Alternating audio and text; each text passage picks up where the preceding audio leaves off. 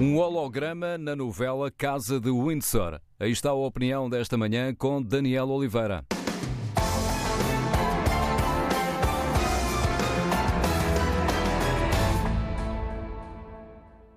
A família mais famosa do mundo celebrou a longevidade da sua parente mais idosa e o tempo de ocupação do seu cargo vitalício.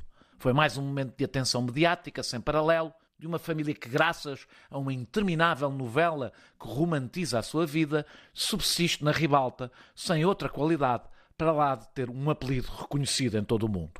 Não estou a falar das Kardashian, mas da família real inglesa.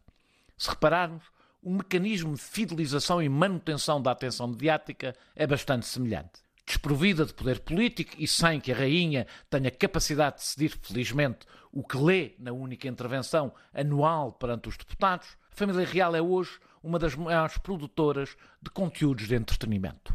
Do príncipe desavindo que foge por amor, depois de ter pedido desculpas por se ter mascarado de oficial nazi, ao filho proscrito pela amizade e presença regular nas festas de um banqueiro condenado por várias violações e abuso sexual de menores, tudo serve esta novela.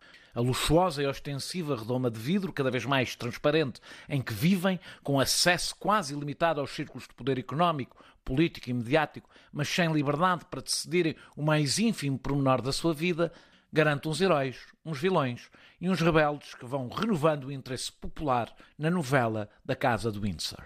Durante anos, o segredo e a contenção emocional eram a imagem de marca da rainha, essenciais para manter a aura de respeitabilidade da instituição.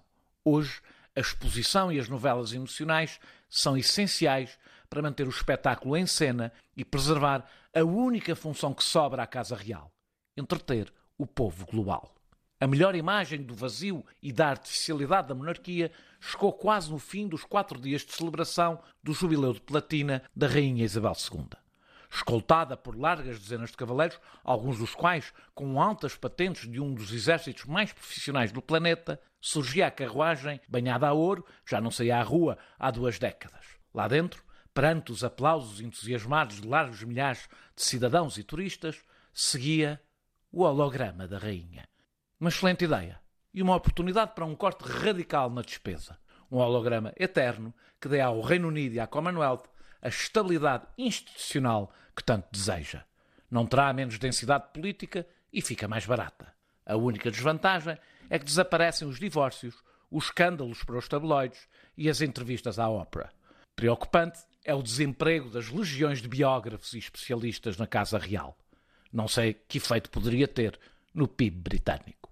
A única forma de manter a ilusão que a tradição ainda é o que era e que tem qualquer utilidade é refugiarem-se na bolha e nem verem a imensa contradição em que vivem.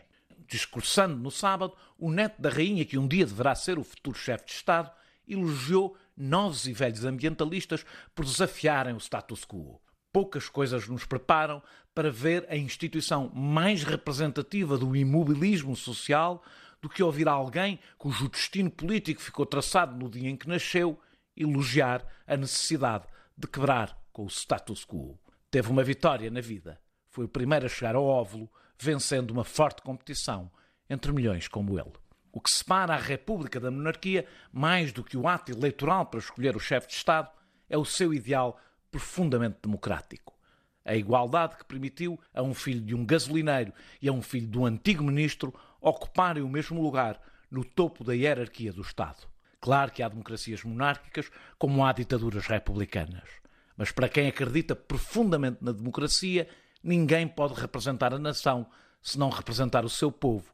E só pode representar o seu povo se responder perante ele.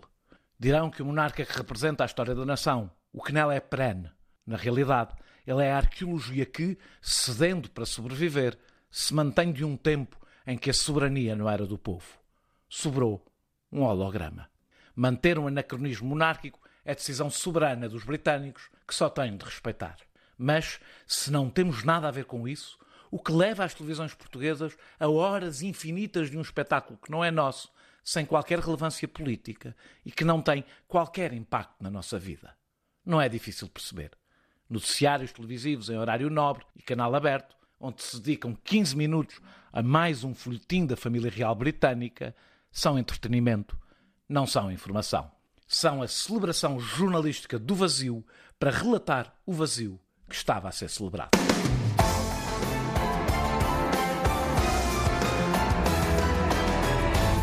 A opinião de Daniela Oliveira à terça-feira na manhã da TSF. Amanhã estará aqui para assinar este espaço Inês Cardoso.